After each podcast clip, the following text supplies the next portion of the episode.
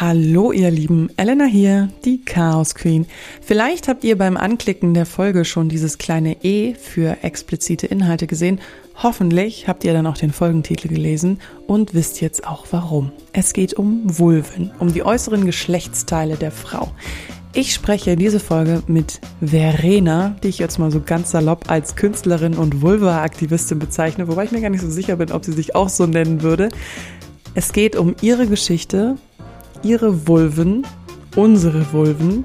Es geht um Sexualität und natürlich auch Pornografie.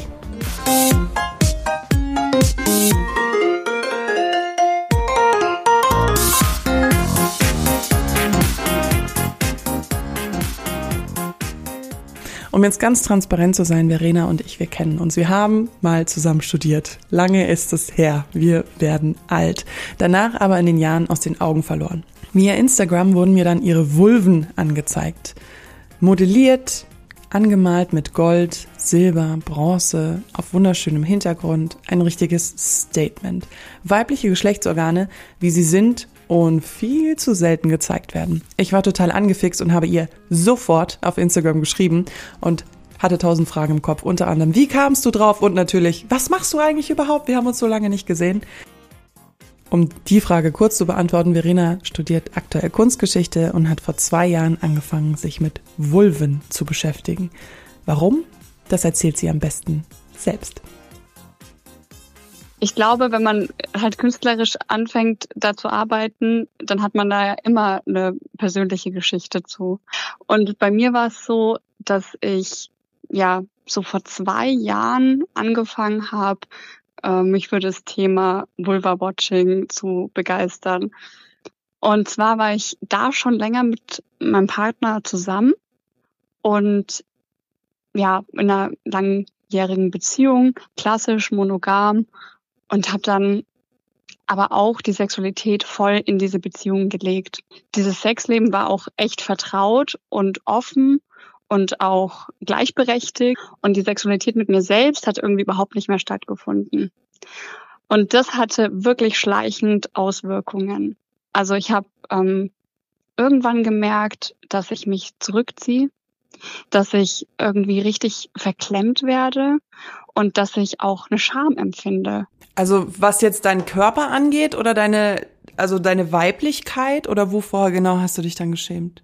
Tatsächlich die Körperlichkeit. Also wenn man sich selber nicht mehr mit seinem Körper beschäftigt, sondern das immer so einen anderen machen lässt, ne, seinen Gegenüber machen lässt, dann verliert sich das so. Und wahrscheinlich hatte ich immer ein gewisses Schamgefühl. Das ist wahrscheinlich auch vielen Frauen bekannt.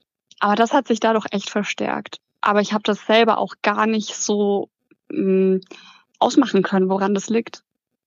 Und wir haben da echt viele Gespräche geführt, weil es natürlich auch wahnsinnig belastend war. Also wenn du Sex mit jemandem hast, der sich nicht wohlfühlt oder immer unwohler fühlt in seinem Körper, ja, dann ist das natürlich ja, nicht das, sehr, das merken alle. Ja. ja das voll, ist, ja. voll. Das ist kein freies Gefühl.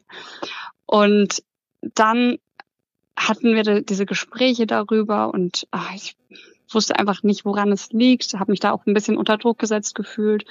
Und auf einmal war dieser Moment da, da schaute er mich echt ernst an und sagte, du musst masturbieren.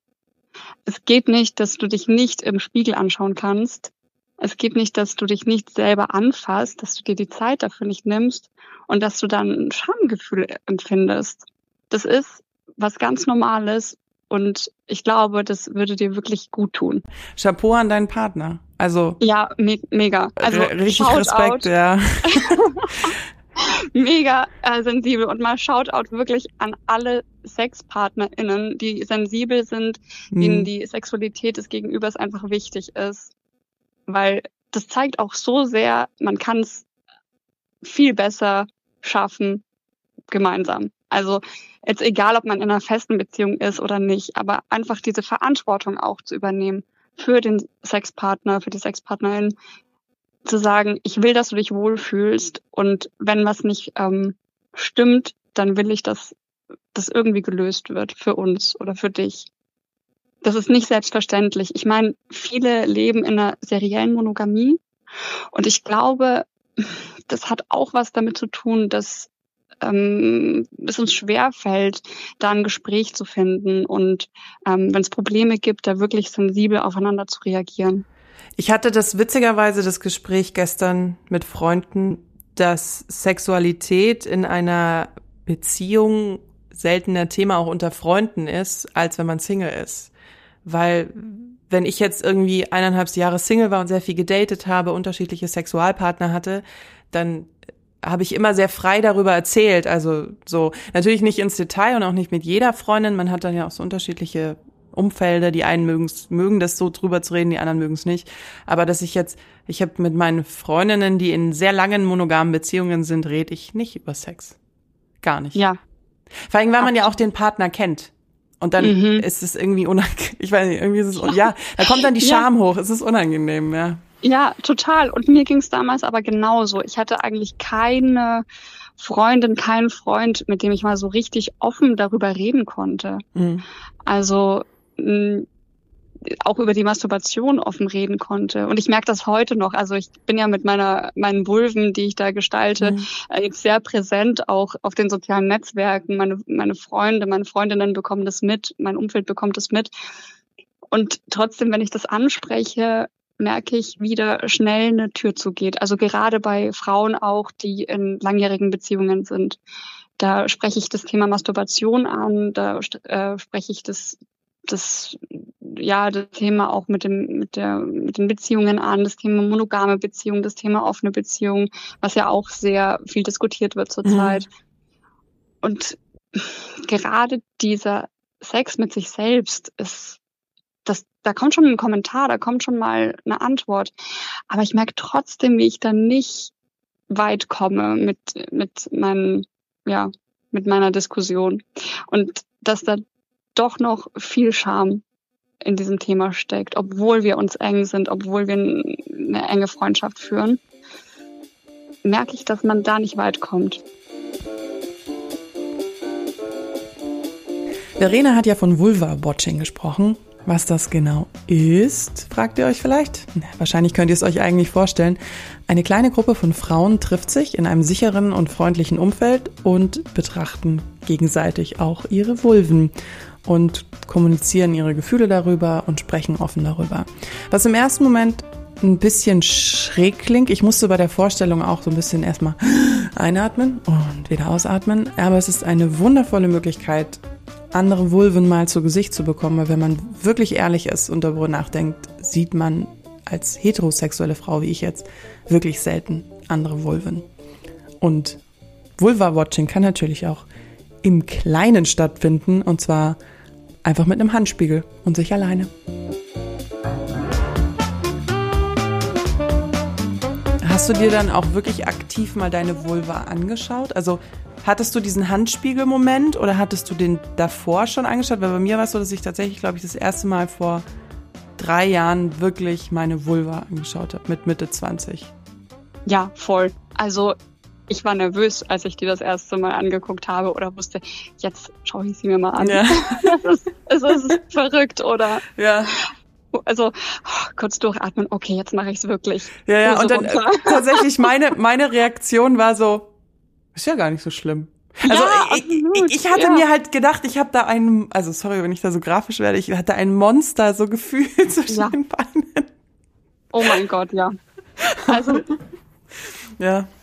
Auch diese Sprache, die wir gerade finden, ne, das ist ein Monster oder auch Ekel oder Scham, das ist, das spiegelt doch so sehr wider, ähm, wie wir da erzogen worden sind oder wie wir da darüber denken oder wie diese Mehrheitsgesellschaft darüber nicht spricht und wenn man nicht darüber spricht, dann entstehen halt auch Monster in deinem Kopf.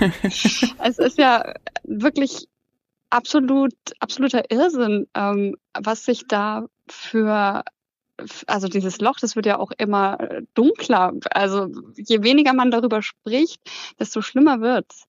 Das ist äh, echt eigentlich total bewegend auch. Weil wenn man nicht darüber sprechen kann, wenn man keine Worte dafür hat, wie das da unten heißt, also ich sage schon da unten, also wenn ich meine Vulva nicht explizit benennen kann, wenn ich ähm, nicht sagen kann, Vulvalippen, das ist der Kitzler, das sind die äußeren Vulvalippen und so weiter, das ist die Vagina, das ist ähm, das ist der Zugang zu meiner Harnröhre etc., dann kann ich ja auch schlecht im, beim Sex sagen oder in, in intimen Momenten sagen, ähm, da schon und da nicht.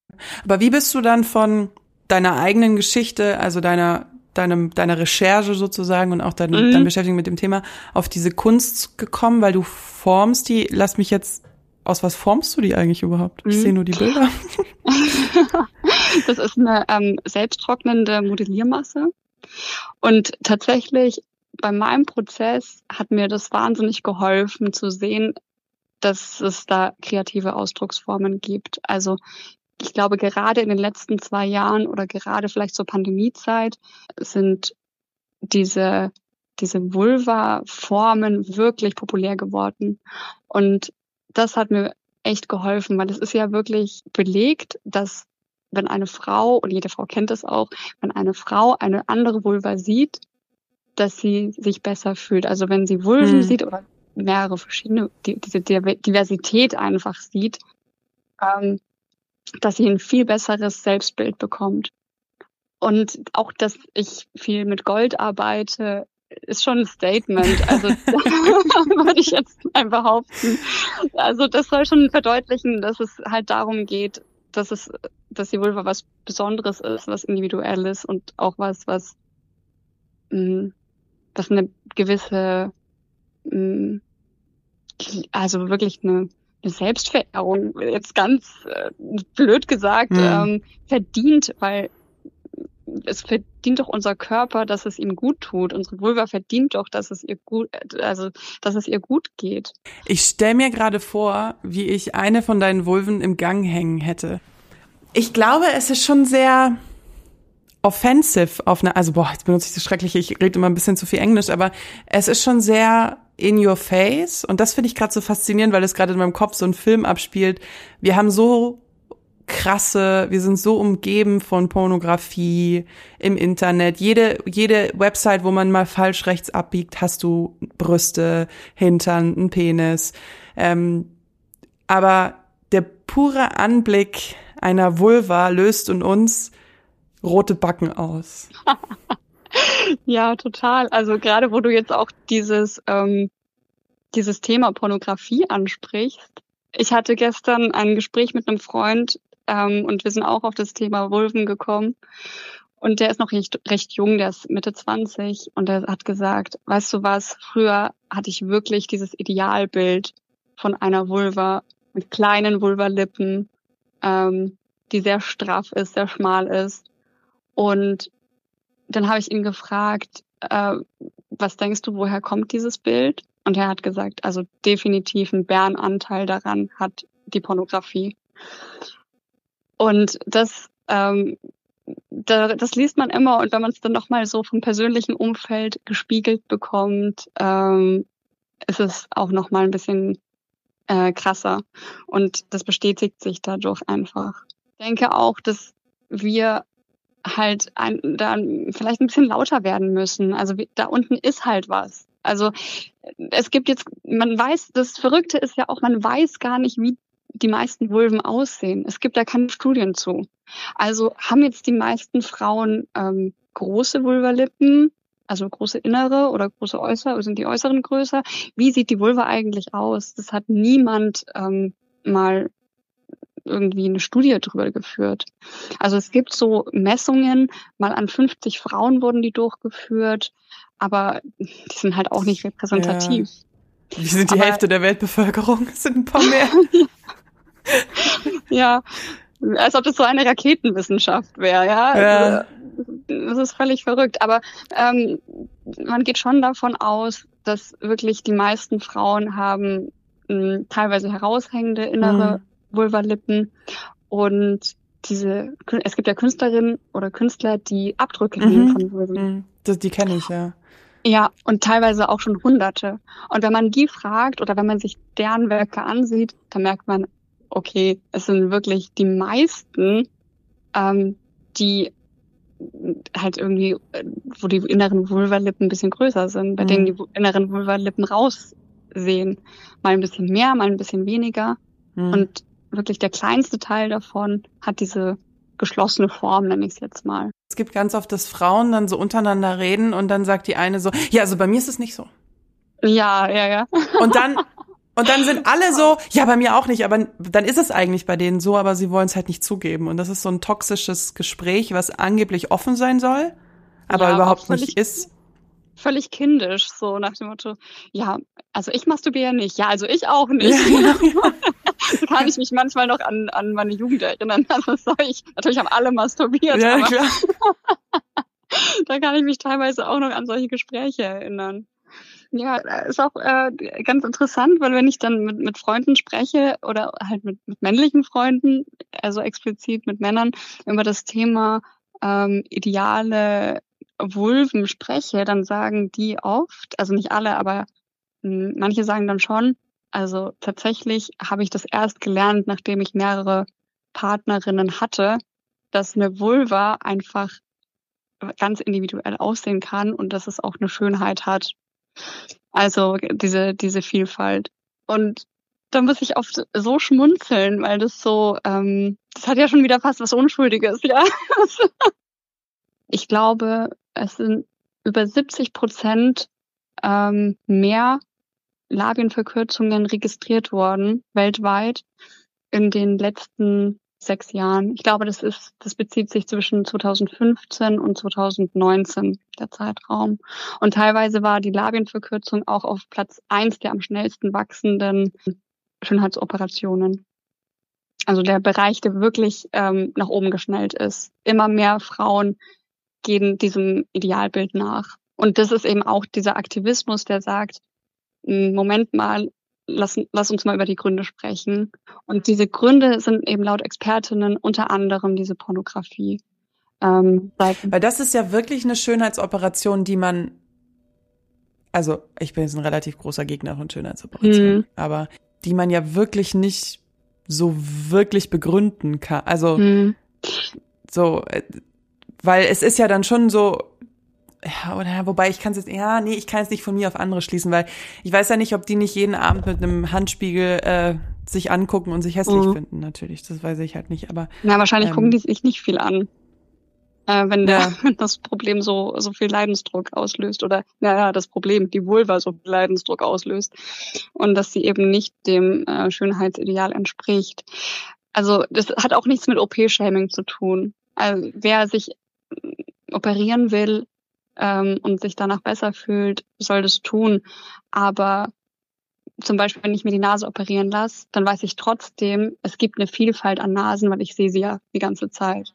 Also ich sehe ja große Nasen, kleine Nasen, Nasen mit Höcker, äh, geschwungene Nasen, wenn ich mich einfach im öffentlichen Raum bewege oder ja, also das ist einfach ein Unterschied. Und äh, mit Vulven ist es gelinde gesagt nicht so. Also ähm, stimmt. Das war genau mein, das war meine Schlussfolgerung, die ich aber nicht so formulieren konnte. Ja. Stimmt, ja. Das, genau das habe ich gemeint eigentlich. Ja. ja. Ich habe, ich hab nur den Satz irgendwie nicht zusammengekriegt, logisch in meinem Kopf.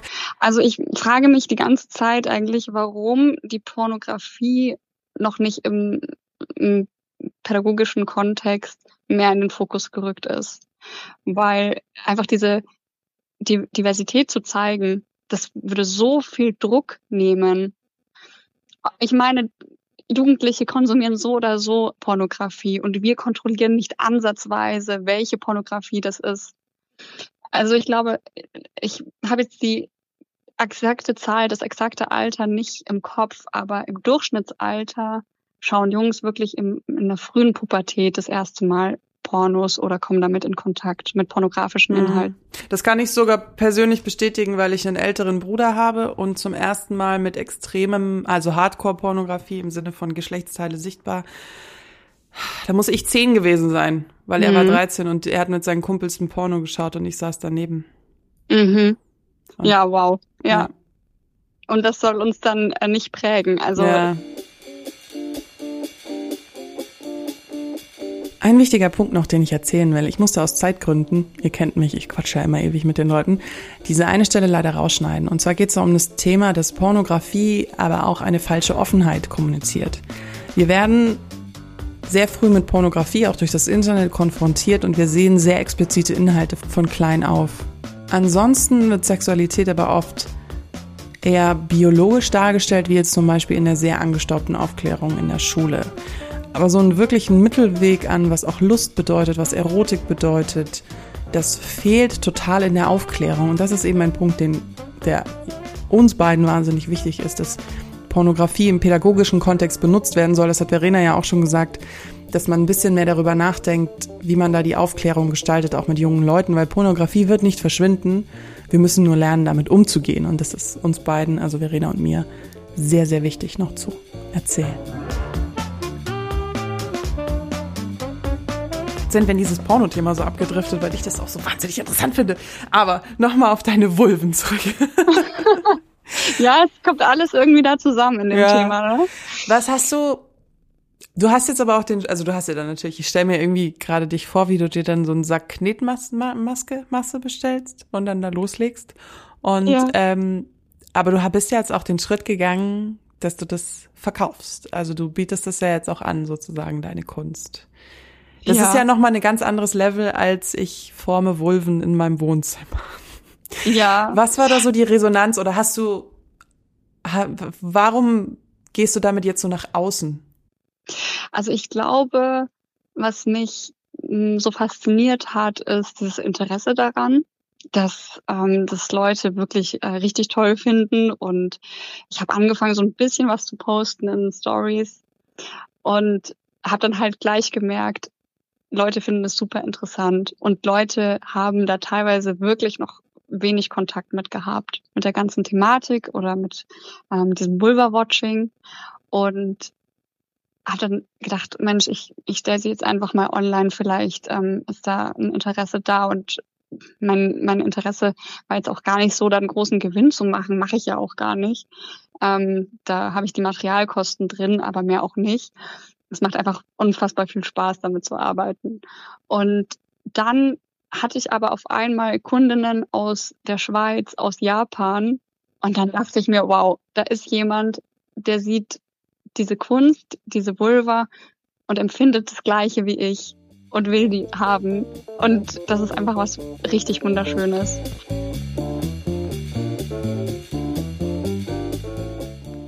Am Ende hat mich Verena noch auf was hingewiesen, was mir überhaupt noch nie aufgefallen ist. Und zwar hat sie nie das Wort Schamlippen in den Mund genommen. Und ich habe nie darüber nachgedacht, dass dieses Wort ja tatsächlich davon stammt, dass man sich schämen sollte. Also die Schamlippen verdecken sozusagen die Scham. Und das ist natürlich ein vollkommen negativer Begriff, der sich so ganz einfach mal in den Sprachgebrauch geschlichen hat und der unbedingt verhindert werden muss. Wer übrigens mal einen Realitätscheck machen will, es hilft schon alleine, sich bei Wikipedia den Artikel über Vulva anzuschauen. Äh, da kommt man recht schnell drauf, äh, wie andere Vulven aussehen, weil da sehr schön, sehr weit oben, sehr wunderbare Abbildungen drin sind. Ich musste sehr schmunzeln, als ich da drauf geklickt habe. Ich danke Verena für ihre Ehrlichkeit und ihre Offenheit und auch ihre Geschichte. Free the Vulva, würde ich sagen. Falls euch das Thema interessiert, ich verlinke natürlich Verenas Instagram und auch ihren Etsy-Shop unten in den Show Notes. Und im Internet gibt es ganz viele Vulva-Aktivistinnen. Lasst euch nicht von der Google-Suche beeinflussen. Benutzt einfach den Hashtag Vulva. Da findet ihr ganz tolle Seiten, Aufklärungen, ganz tolle Frauen, die sich dafür einsetzen. Und nehmt in einer freien Minute mal den Handspiegel in die Hand. Es schadet nicht. Glaubt's mir. Wenn euch die Folge gefallen hat, abonniert liebend gerne Chaos Queen, dann helft ihr mir in den Charts und lasst mir eine positive Bewertung da, wenn es euch gefallen hat. Meine Folgen kommen jeden Donnerstag im Wechsel, eine lange Interviewfolge wie jetzt und dann eine etwas kürzere, wo ich mich mit einem chaotischen Thema aus meinem Alltag beschäftige. Schreibt mir liebend gerne auf Instagram unter Chaos Queen Podcast einfach durchgeschrieben und ich würde sagen, ich freue mich auf nächstes Mal. Bis ganz bald, eure Elena.